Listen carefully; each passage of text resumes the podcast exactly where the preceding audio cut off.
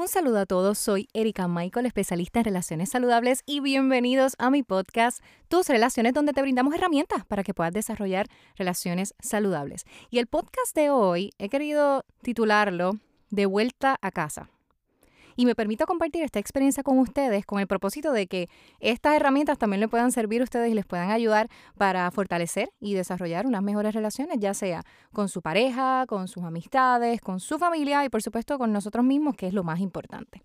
Y se llama De vuelta a casa porque luego de casi dos años fuera de la casa de mi madre, he vuelto a vivir con ella.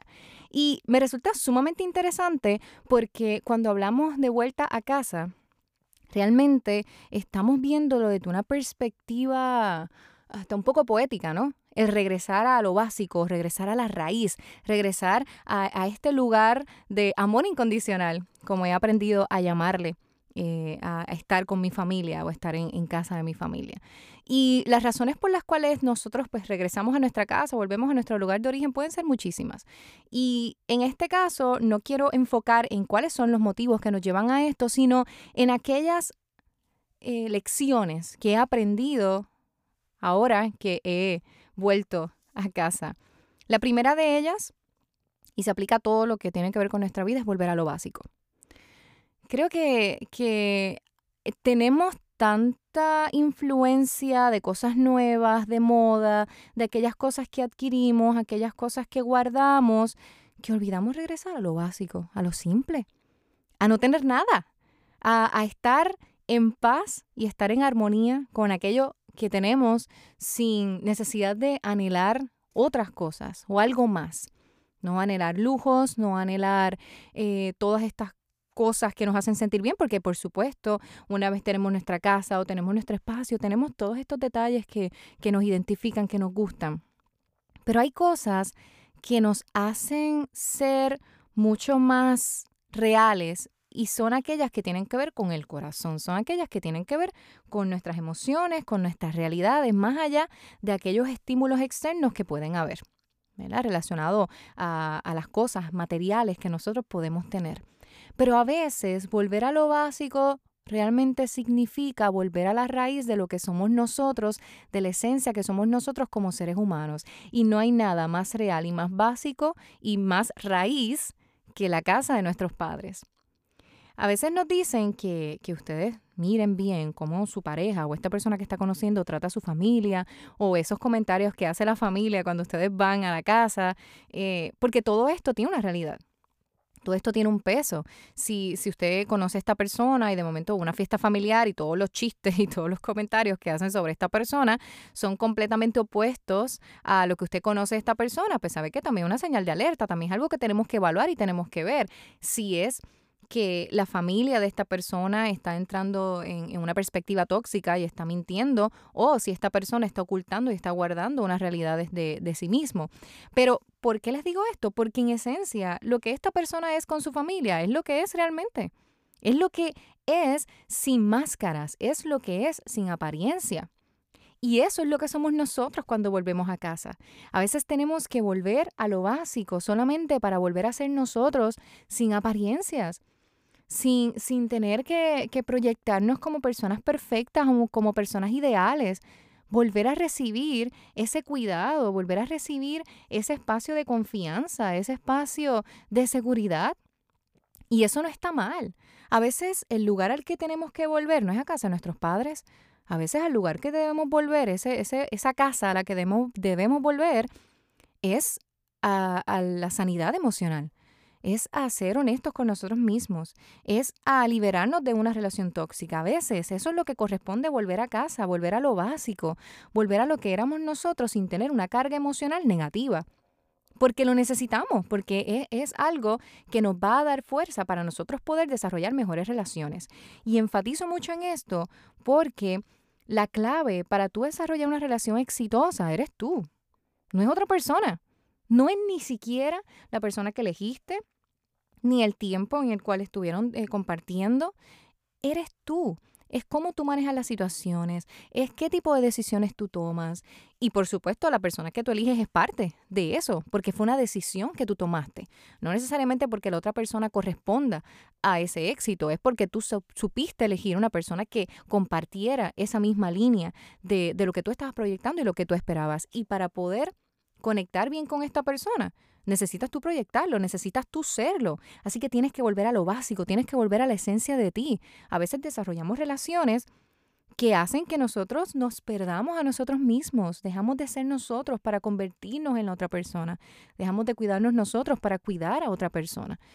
Y cuando venimos a darnos cuenta, ya no somos nosotros, ya estamos perdiendo la esencia, lo básico que somos nosotros mismos. Así que la primera lección que he aprendido es volver a lo básico, volver a ser tú, volver a ser yo, volver a ser esas personas que éramos antes de tener todas estas cargas negativas y recuperar este espacio que corresponde a lo que somos en esencia nosotros, los valores que nos han enseñado y ese cuidado que podemos tener en este espacio de seguridad. La segunda lección es permitir a las personas ser, permitir a las personas que cumplan su rol, a veces, sobre todo en el caso de nuestros padres, tenemos esta idea de que ya somos adultos y pues ya tú tienes que ser diferente conmigo, ya no, me, ya necesito que me cuides. Es como cuando los niños ya empiezan a caminar.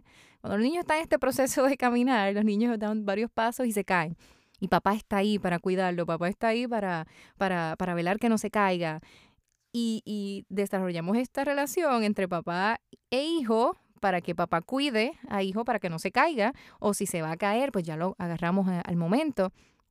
Y a veces seguimos esta misma línea y cuando ya empezamos a caminar y los niños ya empiezan a caminar, pues ya se olvidan de que papá está ahí para socorrerlos. Pero ese rol de papá y de mamá nunca termina. Y debemos permitirle a nuestra familia y debemos permitirle a nuestra pareja y debemos permitirle a nuestros amigos que cumplan también el rol, que sean lo que quieran ser y lo que les, de alguna manera les corresponde ser con nosotros. No podemos decirle a nuestra pareja, por ejemplo, que no se preocupe, que no se preocupe de lo que tú sientes, que no se preocupe de lo que a ti te puede preocupar, porque es su rol, es su manera de ser, es su manera de cuidarte. Sí debemos establecer límites para que este tipo de conductas no se tornen tóxicas y no nos afecten demasiado. Pero debemos permitir a las personas ser quienes son que cumplan con ese rol que de alguna manera les toca. Y en el caso de los padres en particular, los padres siempre nos van a cuidar. Los padres siempre van a decirnos eh, cómo debemos hacer las cosas. Y a base de mi experiencia, por lo menos lo que yo he vivido hasta hoy, las mamás casi nunca se equivocan. No voy a decir que nunca, vamos a darle ese margen, pero las mamás casi nunca se equivocan. Así que debemos aprender a escuchar la sabiduría de esas personas. Creo que muchas veces caemos en, relaciones tóxicas, cometemos errores negativos, fuertes, porque ignoramos el consejo de la gente que de verdad nos ama, porque ignoramos eh, las palabras que las personas que nos cuidan y nos aman tienen para nosotros, porque no, ya yo soy grande y yo puedo hacer las cosas solo. Y está bien, a veces nos toca aprenderlo así, pero debemos permitir a las personas ser quienes son y que cumplan el rol para el cual están ahí, porque todas las personas cumplen un rol en nuestra vida. Y finalmente, la tercera lección que he aprendido es descansar, aprender a hacer una pausa. Vivimos muy acelerados. Y además de que vivimos muy acelerados, también vivimos queriendo agradar a todos y que todos se sientan cómodos y se sientan bien con quienes somos nosotros. Pero a veces nuestra realidad nos exige que nos detengamos, que descansemos, que respiremos, que hagamos una pausa y hasta que lloremos. Porque esa acumulación de ofensas y esa acumulación de heridas y esa acumulación de fracasos, esa acumulación de frustraciones nos terminan por herir a nosotros. Y como consecuencia, acabamos por herir a otros. Acabamos por herir a personas que nos cuidan, que nos aman, que, nos, que quieren protegernos de alguna manera.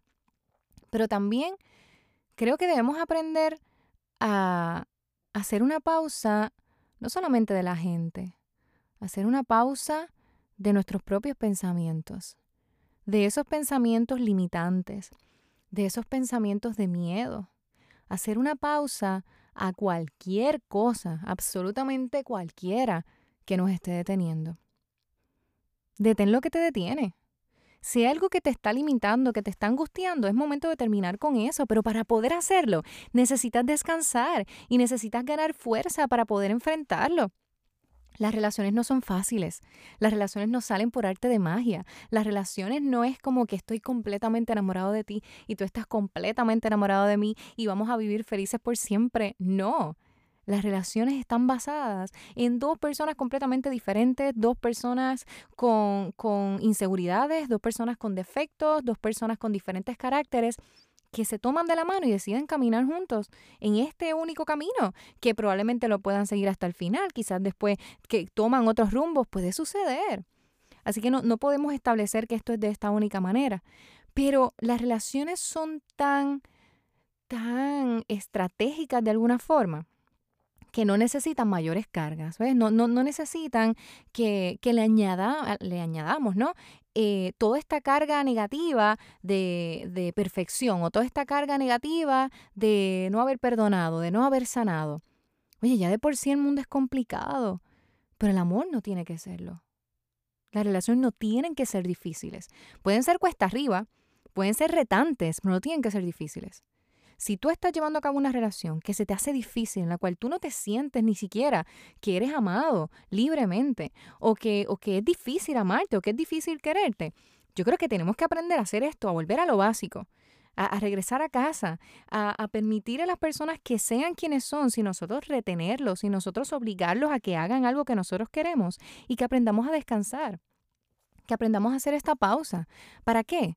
Para que nosotros podamos ser mejores personas y dejemos de enfocarnos en que el problema está en la otra persona, que el problema está en el otro lado, que el problema está ahí en, en, esta persona que, que no me acepta, que no me comprende, que no me quiere.